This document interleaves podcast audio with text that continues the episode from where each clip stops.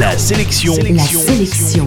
Comics. Comics. Salut, c'est Matt, l'animateur qui sait crocheter les serrures. Et justement, la sélection comics aujourd'hui, c'est la série Lock and Key dont le quatrième volume vient de sortir chez Milady. Lock and Key est une de ces séries inclassables comme seule sait en offrir la bande dessinée américaine. Cette série fantastique, dans tous les sens du terme, a en effet pour personnage principal une vieille baraque familiale de Nouvelle-Angleterre qui cache des secrets et des mystères dans chacune de ses portes. L'histoire, lorsque leur père est assassiné, les enfants Locke et leur mère décident de quitter San Francisco pour s'installer au calme à Lovecraft, un bled de Nouvelle-Angleterre dans lequel se trouve une vieille maison familiale. En s'amusant à visiter cette maison, Bod, le cadet de la famille, découvre une clé marquée d'une tête de mort qui permet d'ouvrir une porte qui transforme en fantôme celui qui la traverse. Alors là déjà c'est pas banal et je ne sais pas si chez vos grands-parents c'est comme ça, mais si on ajoute à ça la clé qui ouvre une porte qui permet de changer de sexe et la clé qui ouvre une porte qui permet de se téléporter où l'on veut et la clé qui ouvre une... Bref, Lock and Key est une série fantastique dans laquelle les mystères et les révélations se croisent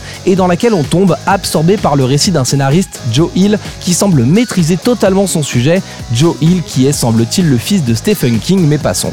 L'histoire est soutenue par les dessins de Gabriel Rodriguez, un dessinateur que je connaissais pas et un duo qui fait des merveilles. Ces deux-là étaient faits pour travailler ensemble, c'est sûr.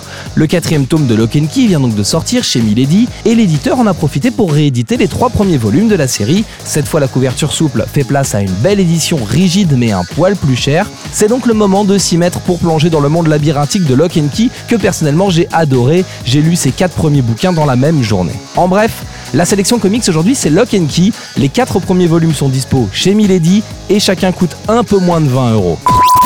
La sélection comics. La seule chronique quotidienne exclusivement consacrée aux comics. Info et podcast à retrouver sur la sélectioncomics.fr.